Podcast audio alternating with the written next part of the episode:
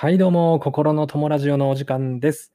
えー今回は完全に雑談をします。しかし、僕が最も話したいことでもありますと。まあ、そういう感じですね。はい、えー本日、1月10日、日曜日でしたけれども、つい2週間前ですね、12月29日、サスケ、見ましたか？見ましたよね。見てないとは言わせませんという感じなんですけども、えー最高でしたね。はい。で、なんで見終わったすぐ、こうやってラジオで話せなかったかっていうと、えー時間を見つけて、えー何度も繰り返し見たからですね。はい。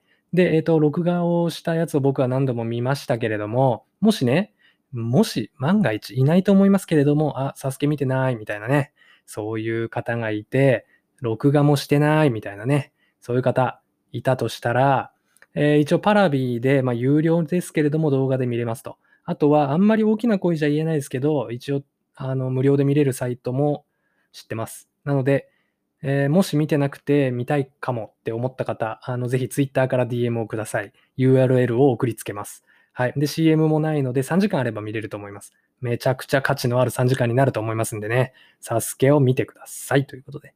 はい。で、えっ、と、今回はですね、えー第38回サスケ。まあ結論から言うと、過去最高のサスケでしたね。間違いなく。最高。最高のサスケだったわけなんですが、えーその見どころというか、まあ振り返りをします。で、えー誰も望んでないとは思いますけれども、えーサスケ第38回の思い出、最高のイベントだった38回サスケの良かった点というか、僕が、吠えてしまった、テレビの前で大声を上げてしまったポイント7選みたいなね、えー心に残った7つのイベントをお話をしたいと思います。はい。えーこの時点で聞いてくれてる人、かなり少ないと思いますが、それでもいいです。僕が喋りたいんで、今回は喋ります。はい。えー38回サスケ、まず第一に一番見どころだったのは、山田勝美の復活ですよね。ミスターサスケ復活。最高でございますよ。しかもゼッケン97って、神。多分ね、何回も出てるミスターサスケですけど、ゼッケン97って初めてだったんじゃないですかね。うん、あんまり見ないゼッケンですね。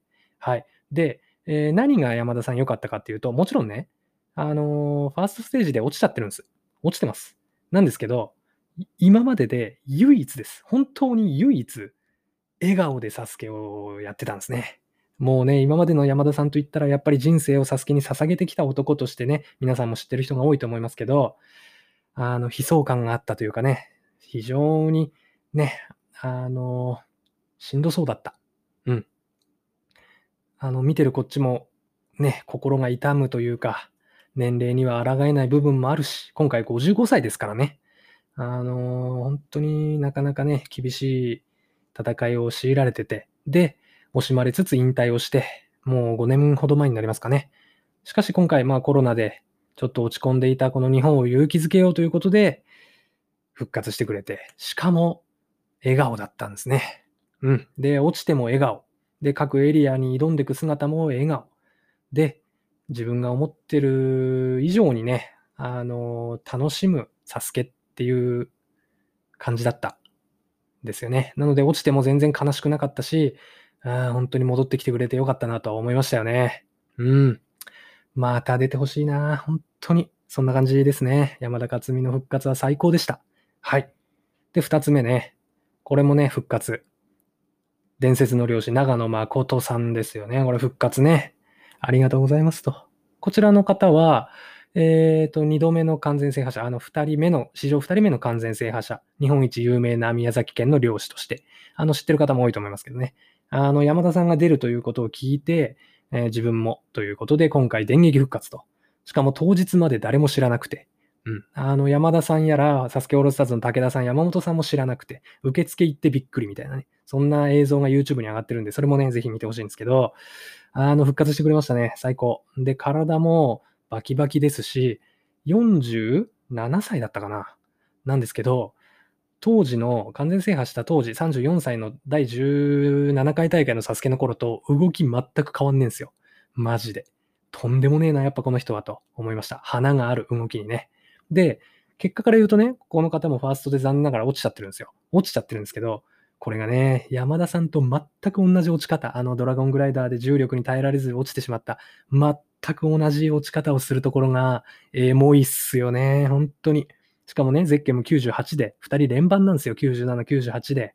もうね、たまらないですよね。本当に。もちろんね、ファースト行ってほしかった。しかも、行けると思ってたんですけど、まあ、同じとこで落ちるんだ、と思いました。全く同じだったんで、ぜひ見てほしい。だけど、まあ、すがすがしかったですよね、2人の復活は。本当に元気づいたなと思います。はい。まあ、こんな感じで、どんどんね、僕がサスケを見ての感想を語るだけのラジオなんで、あの、本当に聞いてくれる方だけ聞いてくれればいいですね。はい。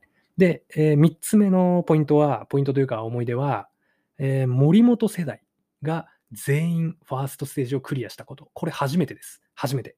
はい。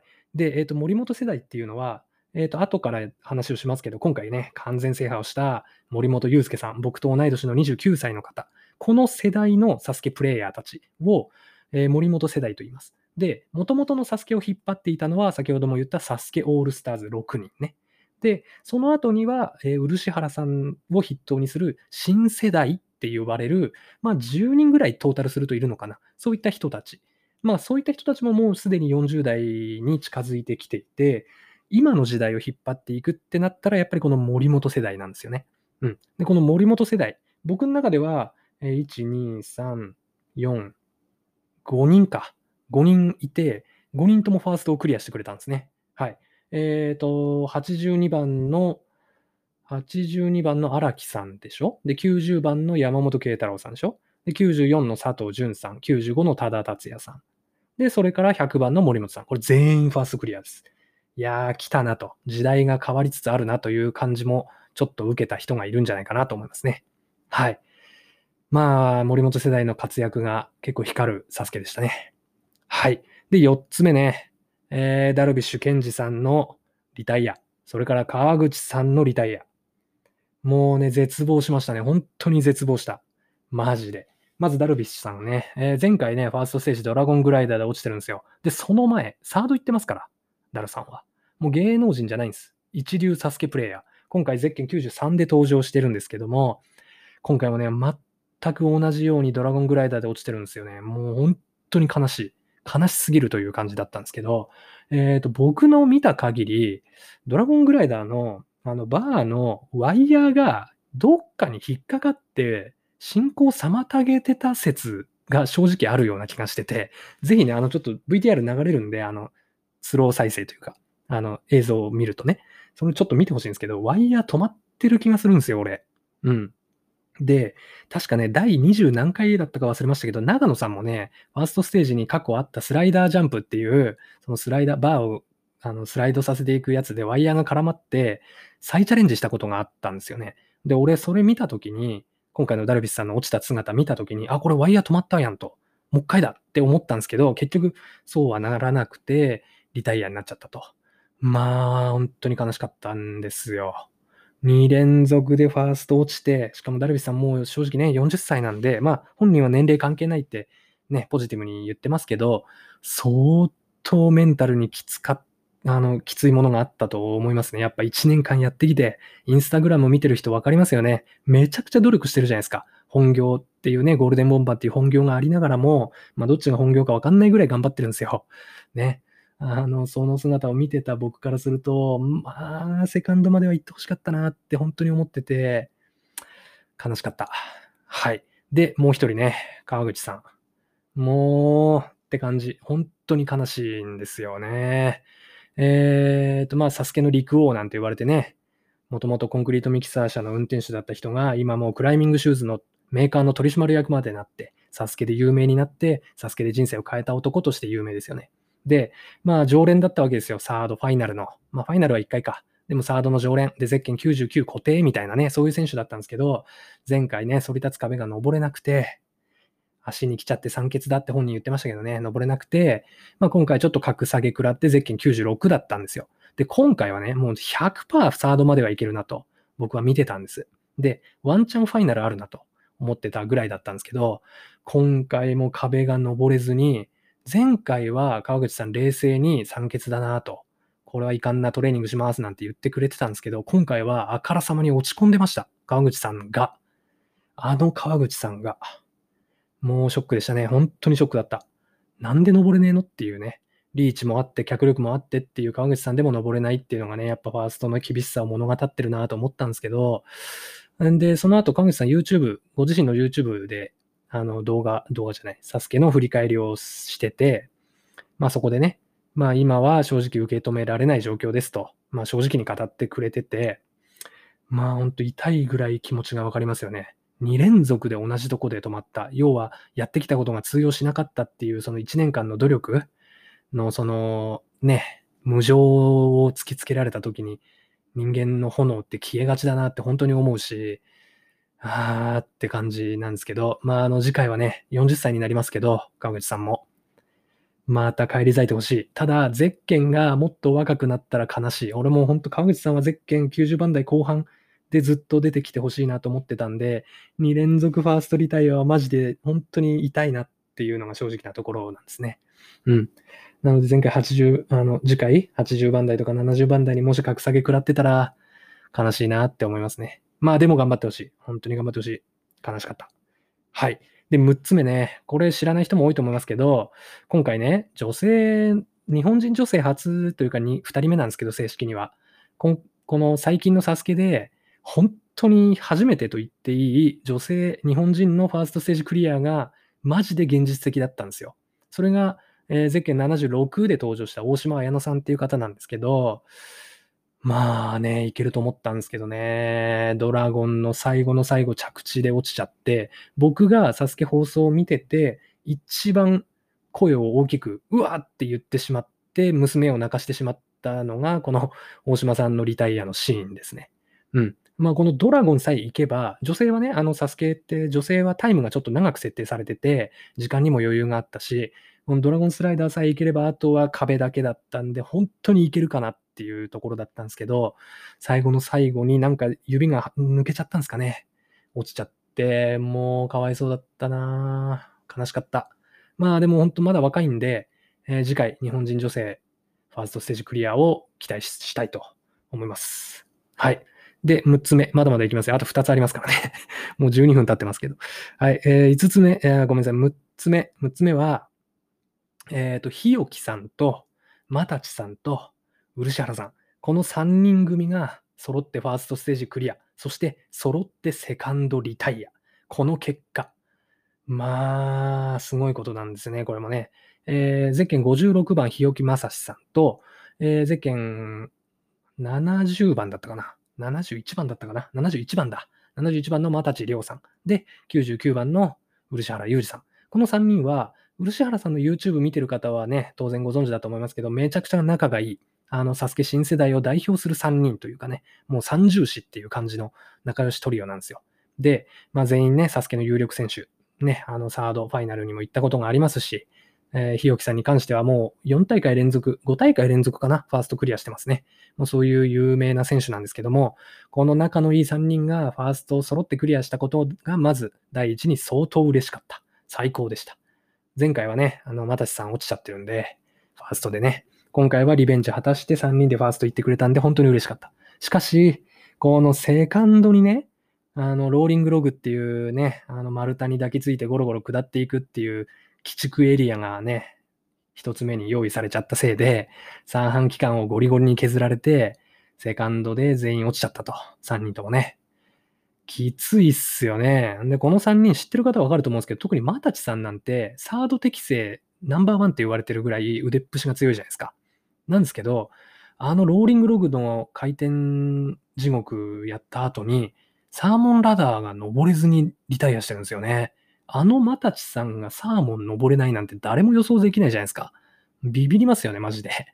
本当に鬼畜なエリア用意されたなって感じで、もうね、3人のサードがまた見たかったなっていうところなんですけど、次回はなんとかね、まあ、あの、このローリング、回転の練習練習つってもね、苦手なものは苦手なんでしょうがないと思うんですけど、まあ練習して、時間、余裕を持ってクリアできるように、まあ準備はしてくれると思うので、次回に期待したいかなと思います。で、この3人は本当にあの YouTube でも見れますし、普段の姿とかトレーニングの姿とか、ぜひね、あの、応援できること間違いないので、YouTube 見ればね、漆原さんの YouTube ぜひ見てほしいなと思います。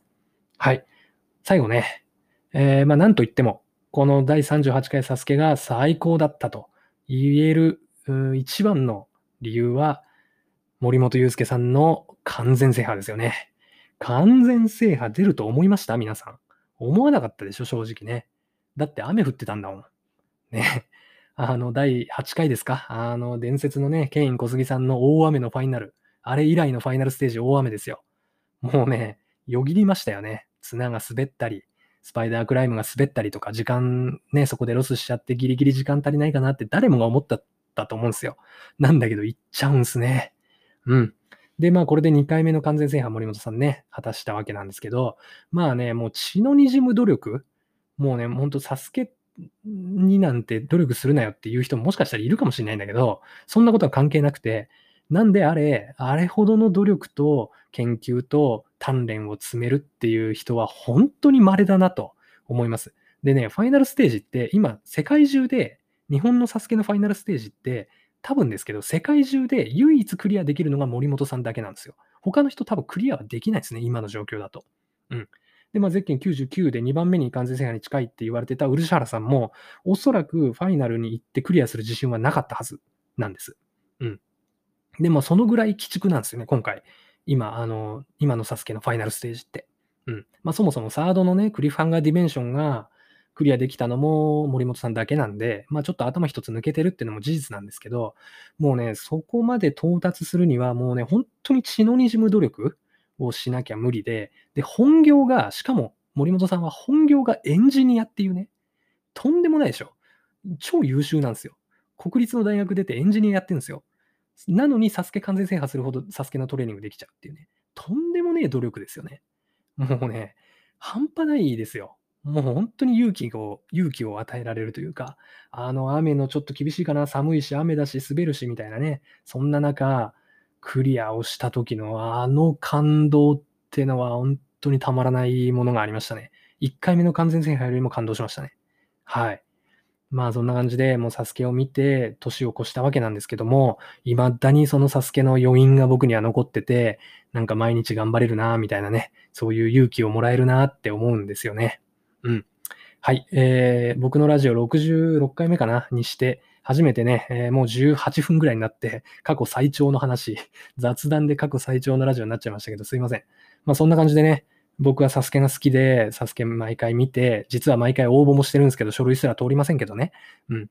まあ、あの、サスケでね、あのー、いろんなことを学ばしてもらうというか、元気をもらって、年を越せるんで、あの、最高だなって思ってるんですけどね。ぜひ、あの、サスケ興味ある人、38回からだけでもいいんで見てください。で、僕にあの、もしね、何度も言いますけど、ツイッターで DM もらえたら、第1回から38回まで全部見れるサイト、あんまり大きな声じゃ言えないんですけど、あの、ある、あるんで、あの、URL を送りますんでね、興味ある方ぜひ見てください。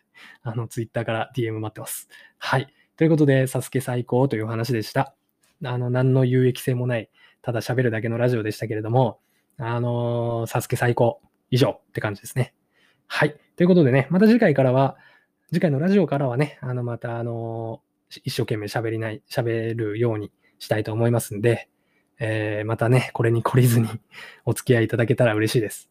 はい。ということで今回は以上で終わります。最後までお続き合いいただき、ありがとうございました。